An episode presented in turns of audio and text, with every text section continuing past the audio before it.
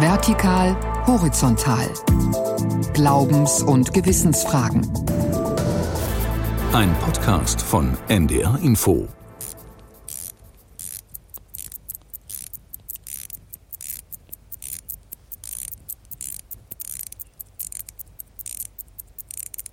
Ein jegliches hat seine Zeit, und alles Vorhaben unter dem Himmel hat seine Stunde. Geboren werden hat seine Zeit, Sterben hat seine Zeit, Pflanzen hat seine Zeit, Ausreißen, was gepflanzt ist, hat seine Zeit, Töten hat seine Zeit, Heilen hat seine Zeit, Weinen hat seine Zeit, Lachen hat seine Zeit, Lieben hat seine Zeit, Hassen hat seine Zeit, Streit hat seine Zeit, Friede hat seine Zeit. Wir wollen heute über das Phänomen Zeit sprechen. Und die Zeit, das ist ja etwas, das uns immer und ewig begleitet, über das auch schon immer zu allen Zeiten eben gesprochen wurde, das uns nie loslässt und eigentlich nie kalt lässt. Und eigentlich ist Zeit ja eine sehr demokratische Einrichtung, denn jeder hat erst einmal gleich viel Zeit. Der Millionär und der Bettler, beide haben genau 24 Stunden am Tag, keiner hat auch nur eine Sekunde mehr.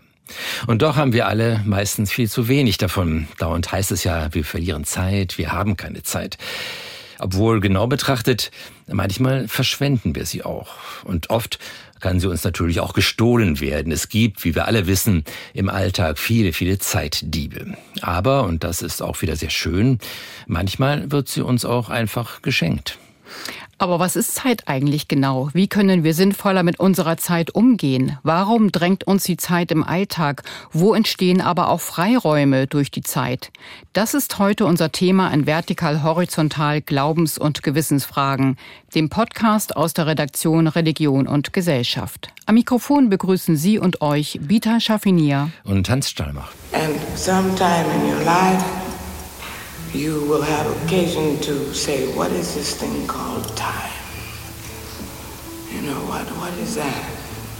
The clock, you, you go to work by the clock, you get your martini in the afternoon by the clock, and, and your, your coffee by the clock, and you have to get on the plane at a certain time and arrive at a certain, and it goes on and on. Und das ist ganz unverkennbar Nina Simones Verständnis von Zeit. Who knows where the time goes? Who knows where the time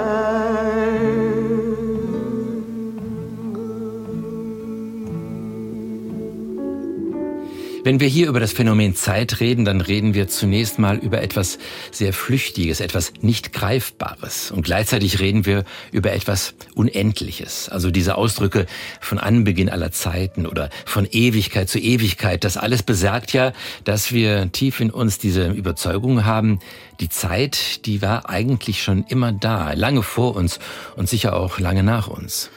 Ja, das stimmt zwar, aber wir Menschen, wir haben ja etwas ganz Einzigartiges gemacht. Wir haben die Zeit, wenn man so will, eingezäunt. Wir haben Apparate entwickelt, mit denen wir die Zeit eingeteilt haben, mit denen wir sie portioniert haben portioniert in überschaubare Einheiten, die selbst dann auch immer kleiner und winziger wurden.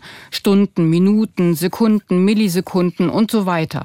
Und dieses Messen der Zeit, ja, das gilt ja auch allgemein als eine der ganz großen Kulturleistungen der Menschheit. Ja, aber zunächst ging es sehr bescheiden los, denn am Anfang dieser Kulturleistung stand wahrscheinlich die Sonnenuhr, die aber ein großes Problem hatte. Ohne Sonne gab es keine Zeitmessung, ergo auch keine Kulturleistung. Aber der Mensch wäre nicht der Mensch, wenn er nicht weiter geforscht hätte. Die Sanduhr wurde entwickelt, dann die Pendeluhr, später dann die kleine Taschenuhr, mit der man die Zeit überall hin mitnehmen konnte und schließlich die Krönung der Zeitmessung, die Atomuhr. Ja, genau. Die wichtigste Atomuhr, zumindest die in Europa wichtigste Atomuhr, die steht in Braunschweig und zwar auf dem Gelände der PTB, der Physikalisch-Technischen Bundesanstalt. Von dort wird der Takt vorgegeben, nachdem sich die Uhren in Mitteleuropa richten und zwar unglaublich präzise. Wir haben es uns nicht nehmen lassen, die PTB zu besuchen und was wir hier im Hintergrund hören, das ist der Sekundenimpuls der Atomuhr in Braunschweig. Wie unglaublich genau diese Uhr geht, das hat uns der Physiker Dirk Piester von der PTB erklärt. Dirk Piester ist übrigens nicht einfach irgendein Chef, nein, sein Titel lautet, und das ist eigentlich auch viel schöner, Leiter der Arbeitsgruppe Zeitübertragung. Die erste Atomuhr, die hier gebaut wurde, die ist gut um die Sekunde auf 14 Stellen nach dem Komma darzustellen. Und die optischen Uhren, die sind schon im Bereich von 18 Stellen nach dem Komma. Wenn Sie jetzt die Millionstel äh, Sekunde, das sind 10 hoch minus 6, Milliardstel sind 10 hoch minus 9 und dann ist man, der Milliardste Teil des Milliardsten Teils liegt man nur daneben. Das ist also unheimlich kleine Differenz. Und das Signal dieser unglaublich genauen Zeitmessung, das geht dann über einen Langwellensender bei Frankfurt an die Funkuhren in ganz Europa. Also der Takt zahlloser Funkuhren zwischen Schweden und Portugal, zwischen Schottland und Griechenland wird eben von der PTB in Braunschweig ausgesteuert. Das Ganze ist, wie wir gehört haben, super genau eingestellt.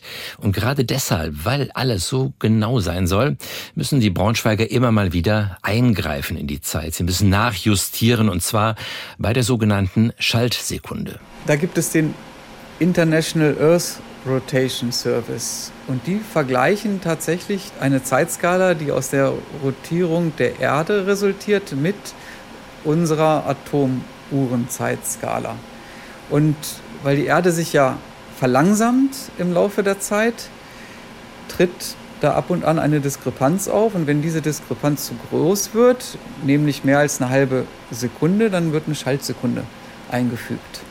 Sodass der Sonnenhöchststand um 12 Uhr möglichst gut immer mit 12 Uhr aus der Atomuhrenzeit übereinstimmt. Und dann wird festgelegt, okay, zum nächsten Jahreswechsel oder auch in der Mitte des Jahres wird eine Schaltsekunde eingefügt. Das kriegen wir dann mitgeteilt und das fügen wir dann in unsere Zeitverbreitung ein. Und dann erfahren Sie eine Schaltsekunde. Fantastisch. Da wird also von Menschenhand die Zeit, die gemessene Zeit einfach nachgebessert, wie durch Zauberhand. Und dann ist plötzlich eine Minute eben nicht 60, sondern 61 Sekunden lang. Mir ist dabei der Gedanke gekommen, dass die Forscherinnen und Forscher der PTB eigentlich auch so etwas sind wie die, ja, wie die Herrscher der Zeit naja, Herrscher der Zeit, ich weiß nicht, vielleicht müsste man eher Sklaven der Zeit sagen, oder? Man kann das Ganze ja auch so sehen. Wir schaffen Maschinen, mit denen wir die Zeit bis in die winzigsten Einheiten zerlegen und messen. Und dann denken wir, wir beherrschen die Zeit. Aber in Wirklichkeit richten wir unser ganzes Leben nach genau diesen Maschinen aus. Die Frage ist dann, wer beherrscht hier wen? Man sieht das auch daran, wenn die Menschen heute von Zeit reden, dann heißt es ja in den allermeisten Fällen, ich habe jetzt keine Zeit, morgen oder übermorgen vielleicht, aber jetzt, oh, jetzt habe ich wirklich keine Zeit. Und das ist doch eigentlich absurd, denn wir haben ja so viele Techniken entwickelt, die genau dieses Ziel haben, uns Arbeit zu ersparen, um damit Zeit zu gewinnen. Die Waschmaschine, das Auto, der Computer, das Flugzeug, all das macht Arbeitsprozesse schneller, spart also Zeit ein. Trotzdem haben wir gefühlt immer weniger Zeit. Ja, das stimmt. Die eigene Zeit wird optimal genutzt und optimal durchgetaktet. Das mag ja für die eigene Karriere auch durchaus richtig und sinnvoll sein.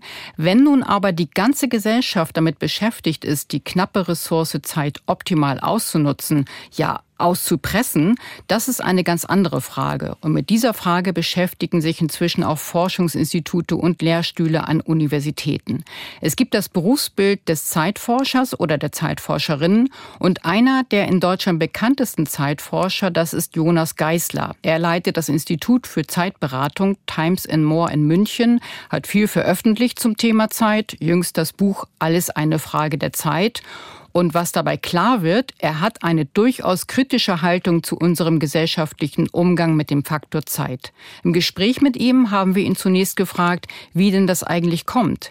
Nämlich, dass wir durch die Technik so viel Zeitgewinn erreicht haben und dass wir doch alle irgendwie das Gefühl haben, wir haben noch nie so wenig Zeit gehabt wie jetzt. Das liegt äh, daran, dass wir seit einiger Zeit, seit wir eigentlich die Uhr erfunden haben, einfach ein Beschleunigungs-, ein Gesellschaftsbeschleunigungsmodell haben. Also wir müssen immer schneller werden, um an der gleichen Stelle zu bleiben. Hartmut Rosa nennt das dynamische Stabilisierung und das kommt, weil wir irgendwann mal angefangen haben, konsequent Zeit in Geld zu verrechnen. Die Dauer der Zeit, beispielsweise eines Jahres, ist begrenzt, die lässt sich nicht erweitern, die ist einfach so lang, wie sie ist und Geld ist aber unbegrenzt. Ich kann aus Geld immer noch mehr Geld machen Und deshalb wird es auf einmal attraktiv, schneller zu werden. Und wir haben eine veritable Beschleunigungsgeschichte hingelegt. Und alle Zeitgewinne oder das, was wir Zeitgewinn nennen, wird natürlich in dieser Logik nicht freigelassen, sondern für neues verrechneten Geld, also neue Beschleunigung investiert. Und heutzutage leben wir in einer Multi-Optionsgesellschaft. Wir haben mehr Möglichkeiten als jede Generation zuvor, unsere Zeit zu verbringen. Und jede freie Zeit füllt sich sofort im Sinne der Ökonomie am liebsten mit Produktion oder Konsum von Dingen. Und äh, so werden wir quasi immer schneller. Also eine Entwicklung, die mit der Moderne zu tun hat, mit der Industrialisierung und so weiter. Aber das heißt natürlich auch, dass vorindustrielle Gesellschaften wahrscheinlich ein ganz anderes Gefühl für Zeit hatten als wir. Und dass für sie die Zeit im Leben wahrscheinlich eine ganz andere Rolle gespielt hat. Ja, das ist, war ja bei uns auch der Fall, bevor wir die mechanische Räderuhr erfunden haben. Das war so ein einschneidendes Ereignis. Das hat sich natürlich, bis sich die Uhr verbreitet hat, hat es schon eine ganze Weile gedauert. Aber mit der Uhr haben wir ein neues, ein neues Verständnis von Zeit in die Welt gebracht. Nämlich vor der mechanischen Räderuhr, die ungefähr vor 600 Jahren in einem Kloster in Norditalien erfunden wurde, lag die Zeit in den Händen Gottes oder wenn man so will, in der Natur. Man hat im Einklang mit den Zeiten der Natur gelebt und die Zeit eben nicht selbst in die Hand genommen. Und äh, die Uhr war die Maschine, die das auf einmal ermöglicht hat. Und das hat einen riesen Unterschied gemacht. Und davon profitieren wir heute, weil daraus entsteht viel Wohlstand und wir leiden an den Problemen, die daraus entstehen, die wir gerne Zeitprobleme nennen. Ja, Zeitprobleme. Wir hetzen ja durch den Alltag, durch die Arbeit, die Freizeit. Die Zeit ist eben das knappe Gut, das es so intensiv zu nutzen gilt. Aber wie können wir denn stattdessen dazu übergehen, die Zeit wirklich zu erleben, sie wahrzunehmen, statt sie nur auszufüllen? Die Möglichkeit ergibt sich in jedem Augenblick, weil das Leben findet ja immer nur jetzt statt. Im Grunde genommen haben wir gar nichts anderes als eine Abfolge von Jetzten, wenn man so will. Und äh, sich darauf zu besinnen, und das kann tatsächlich eine Übung sein, dass ich mich mal besinne, was rieche ich gerade, was sehe ich gerade, was schmecke ich gerade, was höre ich gerade, um im Jetzt anzukommen und nicht den Augenblick immer zu sehr zu verzwecken. Das Problem ist, dass wir den Augenblick häufig opfern für einen Nutzen, der aber in der Zukunft liegt, von dem wir aber nicht wissen, ob er eintritt. Und wenn er eintreten sollte, opfern wir diesen Moment aber wieder für einen Nutzen, der in der Zukunft liegt. Und wenn das das Muster ist, verpassen wir ständig das Jetzt im Sinne des bewussten Erlebens und damit ein Stück weit verpassen wir dann unser Leben. Das war der Zeitforscher Jonas Geisler. Später hören wir ihn noch einmal. In der Hektik des Alltags verlieren wir oft den Blick dafür, wie kostbar Zeit eigentlich sein kann. Hans, ich weiß nicht, wie es dir geht, aber mir geht es manchmal so, dass ich so in Stress gerate, dass ich kaum noch Zeit für die schönen Dinge habe. Ja, der Kalender ist meist prall gefüllt mit Terminen, da bleibt kaum noch Zeit für die Familie, um in Ruhe mal über die Schule zu sprechen, gemeinsam Abendbrot zu essen oder auch einen entspannten Spieleabend miteinander zu verbringen. Ja, das kenne ich leider nur zu gut.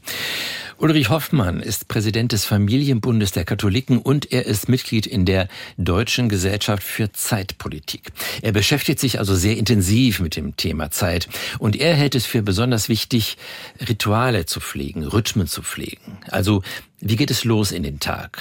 Wie beginnen wir den Tag miteinander? Das ist ja oft schon der erste Stresspunkt, wenn morgens alles ganz schnell gehen muss.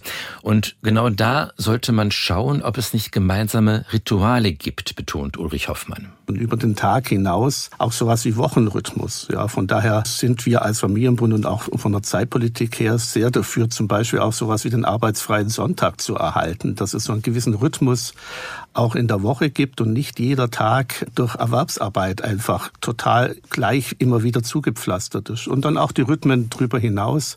Jahreszeiten im Winter ist einfach anderes dran wie im Sommer, im Frühjahr wieder wie im Herbst. Also mit Rhythmen zu leben und auch die biologischen Rhythmen mit reinzunehmen. Und ja, natürlich jetzt so als Präsident des Familienbundes würde ich natürlich auch sagen, auch die Rhythmen wie das Kirchenjahr. Ja, das jetzt haben wir Advent im Moment äh, bei uns hier so etwas auch in der Familie zu gestalten. Und da ist es anders dann als wieder in der Faschingszeit und wieder anders dann an Ostern. Manche Menschen nehmen den Stress von der Arbeit ja auch mit nach Hause. Dadurch wird die Familie natürlich auch belastet. Die Kinder rennen von einem Termin zum anderen, Ponyreiten, Blockflöte, Fußball. Die Familienwelt ist so etwas wie eine dampfende Lokomotive, will ich mal sagen, wo alles funktionieren muss, wo alles laufen muss und wo es auch Konkurrenz gibt. Der eine macht dies, der andere macht das. Da hilft es auch einfach mal, den einen oder anderen Kurs einfach zu streichen und die Zeit anders zu nutzen. Oder wie wäre es einfach mal bewusst, die Arbeit zu unterbrechen? Und wenn es auch nur für einen kurzen Moment ist, in dem man meinetwegen aus dem Fenster schaut, seine Gedanken freien Lauf lässt. Also sich so kleine Oasen der Ruhe zu gönnen. Schon in der Bibel steht ja, ein jegliches braucht seine Zeit. Ulrich Hoffmann ist ja auch Theologe und meint, dass man in der modernen Gesellschaft davon einiges auch ganz praktisch anwenden kann. Es gibt Zeiten zum Säen und Zeiten zum Ernten. Und diese unterschiedlichen Zeiten, die mit unterschiedlichen Themen gefüllt sind, ich glaube, das ist gut, wenn wir das wieder neu entdecken oder auch in, äh, in unserem Leben einfach auch entdecken, wofür ist jetzt die Zeit und wofür ist jetzt die Zeit auch nicht. Eigentlich ist der Winter eher eine Zeit, auch etwas zum Kräfte sammeln, um zur Ruhe zu kommen. Auch zu gucken, was ist mir in meinem Leben wichtig, auch auf das zu hören, welche Resonanz hat das, was ich lebe, gerade auch in mir selber. Und wir haben nur immer mehr, merke ich, dass die Jahreszeiten überhaupt keinen Unterschied mehr machen. Dann fliegt man eben im Winter, wenn es so kalt ist, in den warmen Süden. Und damit entgeht man auch den natürlichen Rhythmen. Und das hat, denke ich, keine guten Wirkungen, weder für Körper noch für Seele und Geist. Wo das Thema Zeit immer eine große Rolle einnimmt, das ist der Bereich der Religion. Von dem 2019 verstorbenen Johannes Baptist Metz, einem Theologen und Mystiker, stammt die wahrscheinlich kürzeste Definition von Religion überhaupt, nämlich Unterbrechung. Also was den Alltag unterbricht. Dieses rastlose oder oft ziellose Treiben, das Ausgeliefertsein in einem Strom der Zeit, das gilt es zu unterbrechen. Das ist Religion, eine Auszeit vom Alltag, wenn man so will. Das ist ein sehr spannender Gedanke, weil er zeigt, auch wenn mit der Zeit etwas reißt oder unterbrochen wird, ist damit nicht der Weg der Selbsterkenntnis versperrt. Sich an etwas zurückzubinden, was von ganz weit herkommt, aber doch in unsere Gegenwart hineinreicht. Traditionen oder Rituale zum Beispiel, die bilden doch eine zeitliche Brücke von der Vergangenheit in die Gegenwart und Zukunft. Und das meint wohl auch diese Art der heilsamen Unterbrechung, die Johann Baptist Metz gemeint hat, wenn er auf die Religion und ihr Verhältnis zur Zeit geschaut hat. Ja, und Beispiele für andere Zeitkulturen gibt es viele, auch in der eigenen Vergangenheit, also in der Vergangenheit Europas und des Mittelmeerraumes. Es war ja schon angesprochen worden, dass wir selber vor der Erfindung der Uhren und vor der modernen Industriegesellschaft, dass wir da selber in ganz anderen Zeitdimensionen gelebt und gedacht haben. Und ich glaube, es lohnt sich sehr, auch einmal diese Rückschau zu machen. Wir haben zum Beispiel die antiken Griechen das Thema Zeit behandelt. Natürlich haben sie es in ihrer Götterwelt erklärt. Da gibt es zum einen den Gott Kronos. Der steht für den Ablauf der Zeit, für das Nacheinander von gestern, heute, morgen, wenn man so will, für das unerbittliche tickende Uhr, dem wir Menschen einfach nicht entkommen können. Also von der Braunschweiger Atomuhr mit ihren Nanosekunden, davon wäre Kronos wahrscheinlich begeistert gewesen, oder Hans? Ja, ganz sicher, keine Frage. Aber dann gibt es in der griechischen Mythologie noch den Gott Kairos, der jüngste Sohn von Zeus. Und dieser Kairos ist auch ein Gott der Zeit, aber ganz anders als Kronos. Kairos ist der Gott des richtigen Zeitpunktes, des günstigen Augenblicks. Und wenn dem Menschen das gelingt, also den richtigen, aktuellen Moment festzuhalten, dann, dann kann er ihn genießen. Da kann er darin leben. Wir würden heute sagen, das ist dann die bewusst erlebte Zeit, also das Gegenteil von diesem unerbittlichen Verrinnen der Zeit. Ja, sehr poetisch und sehr ausdrucksstark, dieser mythologische Gegensatz zwischen den beiden Göttern. Sehr bekannt ist aber auch noch ein anderes Zeitverständnis, das in der Antike formuliert wurde, und zwar im Alten Testament. Es ist diese berühmte Stelle, die beginnt mit Ein jegliches hat seine Zeit. Das stammt aus dem Buch der Prediger Salomo und die Wirkung dieses Textes, die liegt sicher auch an der Übersetzung, an der Sprache, die da genutzt wird, und zwar die von Martin Luther. Ein jegliches hat seine Zeit, und alles Vorhaben unter dem Himmel hat seine Stunde. Geboren werden hat seine Zeit, Sterben hat seine Zeit, Pflanzen hat seine Zeit, Ausreißen, was gepflanzt ist, hat seine Zeit, Töten hat seine Zeit, Heilen hat seine Zeit, Weinen hat seine Zeit, Lachen hat seine Zeit, Lieben hat seine Zeit, Hassen hat seine Zeit, Streit hat seine Zeit, Friede hat seine Zeit. Also ich finde, das ist zum einen sehr poetisch, nicht wahr? Das hat dieses Schwingende, dieses Rhythmische, so als könnte es ewig weitergehen mit diesen Gegensatzpaaren, von denen da die Rede ist. Ich glaube aber, dass das etwas ist, wonach die Menschen sich sehnen, und zwar nach der Ruhe und nach der Klarheit, die von diesem Text ausgeht. Von einer Welt, wo die Zeit ja gewissermaßen an ihrem Platz ist und nicht jederzeit über uns hereinbrechen kann. Hm, und wenn man dann weiterliest, dann steht dort kurz nach der Stelle, die wir eben gehört haben, da steht dann noch der Satz, Gott hat den Menschen die Ewigkeit ins Herz gelegt. Und das ist ja auch ein tolles Bild. Wir haben zwar auf der einen Seite die Sekunden an der Armbanduhr, damit sind wir unterwegs, aber wir haben gleichzeitig die Ewigkeit in uns. Und das will ja eigentlich sagen, wir haben eine unheimliche Kraft in uns im Umgang mit der Zeit, wenn wir sie denn entdecken. Also die Ewigkeit im Herzen. Das Wissen, dass alles seine geordnete, wiederkehrende Zeit hat. Wo kann man das heute noch erleben? Da liegt ein Gedanke nahe, nämlich im Kloster, wo sonst. Und da gibt es offenbar einen großen Bedarf bei vielen Menschen, denn mittlerweile gibt es schon an die 300 Klöster in Deutschland, die die Erfahrung eines Klosterlebens auf Zeit anbieten. Eines davon ist das Kloster Oberzell bei Würzburg, eine große Einrichtung der Franziskanerinnen mit rund 100 Ordensschwestern. Die stehen übrigens sehr aktiv im Leben, die leisten Sozialarbeit für Frauen in prekären Situationen. Also man muss sich da ein aktives Kloster vorstellen, mitten in der Gesellschaft. Aber natürlich gibt es dort auch feste Rhythmen, Tagesabläufe, Stundengebete, eben ein geregeltes Klosterleben. Und das gilt auch für die Gäste auf Zeit, die genau das natürlich auch suchen. Verantwortlich für dieses Gastangebot des Klosters ist Schwester Beatrix Barth. Und Schwester Beatrix weiß genau, warum die Gäste ins Kloster kommen. Die Menschen, die zumindest hier ins Kloster kommen, äh, sprechen von ihrer Sehnsucht, entschleunigt zu leben, bewusster auch leben zu können und nicht nur im Hamsterrad funktionieren zu müssen. Das Stundengebet, also in diesem Gebetsrhythmus als Ordensgemeinschaft, das ist wie so eine Verankerung oder ich möchte es fast als Pendelbewegung bezeichnen. Es braucht diese, diese Ruhezeiten. Also danach kann ich wieder kreativer, pro, produktiver sein, wenn ich in so einem Rhythmus drin bin und das auch ähm, sein darf und dafür Zeit eingeplant ist. Und der Rhythmus des Alltags im Kloster wird vor allem vorgegeben von den festen Gebetszeiten im Kloster. Dann ähm, habe ich für mich vielleicht vorher einen Betrachtungstext gelesen und damit gehe ich für mich in die Stille und ich achte auf meinen Atem, einfach wie ich da sitze, mein Blick ruht und da merke ich schon, dass ich selber immer ruhiger werde und wenn da noch mal Gedanken an irgendwas Konkretes hochkommen, Sorgen hochkommen, dann lasse ich die immer wieder vorbeiziehen und, und kehre zu mir zurück, kehre zu dem Gedanken von dem Bibeltext zurück und da vergesse ich auch immer wieder die Zeit. Also das genieße ich regelrecht, dass da ähm, so ein schwindendes Zeitgefühl da ist. Einfach, da ist so ein bisschen wie Raum und Zeit aufgehoben. Oder ich als Mensch bin da in einem anderen Zeitgefühl aufgehoben. Ja. Aufgehoben in einem anderen Zeitgefühl. Das ist eine zentrale Erfahrung, die die Besucherinnen auf Zeit im Kloster machen können, wie etwa Lydia Katzenberger.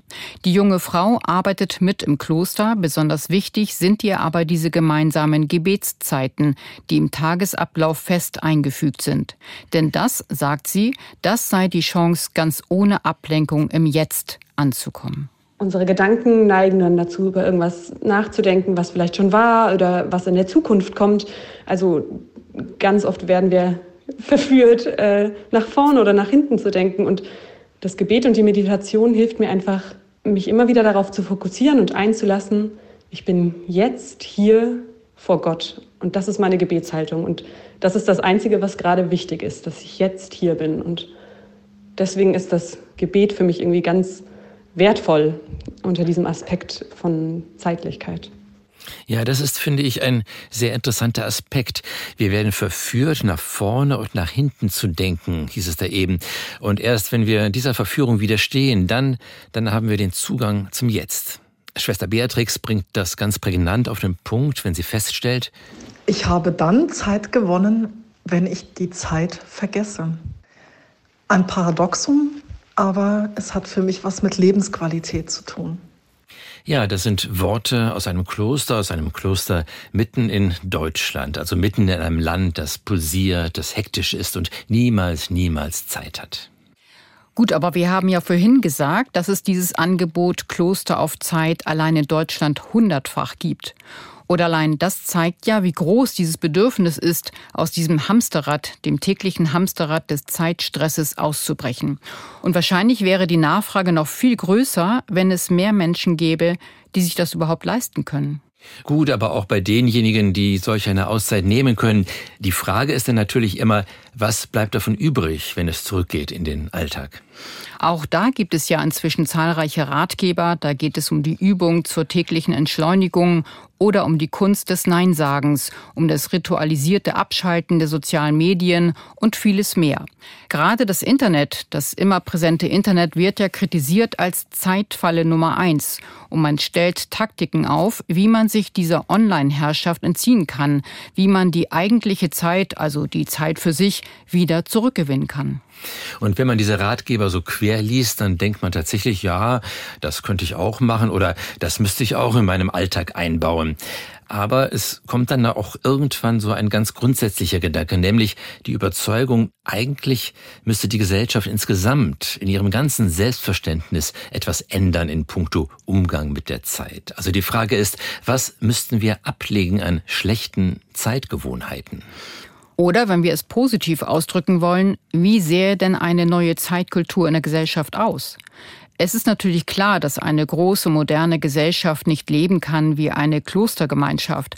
Aber die Frage bleibt, und die haben wir auch dem Zukunftsforscher Jonas Geisler gestellt, in welche Richtung sollte sich solch eine neue Zeitkultur entwickeln? Was wäre da das Wesentliche? Und wie könnten wir es erlernen?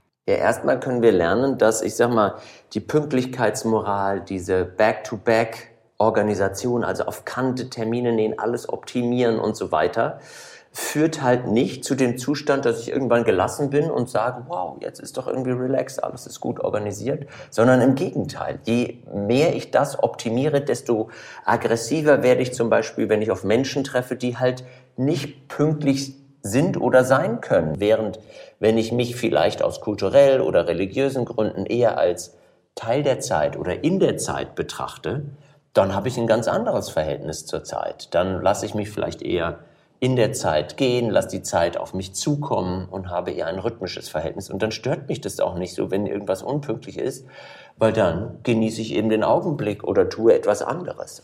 Also eine Zeitkultur, die das Unvorhergesehene als Chance sieht, die also das Außerplanmäßige, wenn nämlich etwas zeitlich nicht hinhaut, die genau das eben nicht als Ärgernis, sondern als Chance wahrnimmt. Ja, es gibt ein schönes Cartoon, den ich manchmal in meinen Vorträgen zeige da stehen so zwei Manager an so einem Provinzbahnhof und der Bahnhofsvorsteher kommt vorbei und sagt, wie ich soeben höre, hat der Zug 20 Minuten Verspätung. Ich bin gespannt, was Sie mit diesem Geschenk anfangen werden. Die Bahn gibt einem ja ab und zu Anlass, das mal zu üben. Und wenn man eine innere Spannung dabei verspürt oder einen Widerstand, dann ist es meistens das beste Zeichen, dass da ein Lernfeld liegt. Dann, wo ein Widerstand ist, ist immer auch ein Weg. Ein Plädoyer für mehr Gelassenheit im Umgang mit der Zeit aus dem Mund des Zeitforschers Jonas Geißler aus München. So, jetzt haben wir das Thema Zeit unter so vielen verschiedenen Gesichtspunkten betrachtet. Wie ist das bei dir, Bieter? Bei allem, was wir gehört haben, gibt es einen Aspekt oder gibt es eine Aussage, vielleicht ein Statement, das dich besonders berührt hat, erstaunt hat, bei dem du vielleicht auch gedacht hast, okay, das soll sich auch in meinem Leben demnächst wiederfinden? Also ich fand die Idee mit dem einfach mal für einen Moment aus dem Fenster schauen ganz sinnvoll. Ich glaube, das werde ich in Zukunft auch mal öfter in meinen Alltag einbauen. Und bei dir, Hans, was hat dich besonders angesprochen? Ja, eigentlich dieser eine Satz der Schwester Beatrix aus dem Kloster Oberzell, als sie so sinngemäß gesagt hat, erst in dem Augenblick, in dem ich die Zeit vergesse, habe ich Zeit gewonnen. Also diesen Widerspruch oder scheinbaren Widerspruch, den kann man mal auf sich wirken lassen. Ja, finde ich gut. Das war Vertikal, Horizontal, Glaubens- und Gewissensfragen. Diesen Podcast und weitere Folgen finden Sie unter ndr.de-info und natürlich auch in der ARD Audiothek. Und für Anregungen, für Hinweise und Kritik haben wir wie immer eine Mailadresse. Vertikal-horizontal, geschrieben in einem Wort, vertikal-horizontal.ndr.de. Am Mikrofon verabschieden sich Hans Stahlmach und Bita Schaffinier. Tschüss.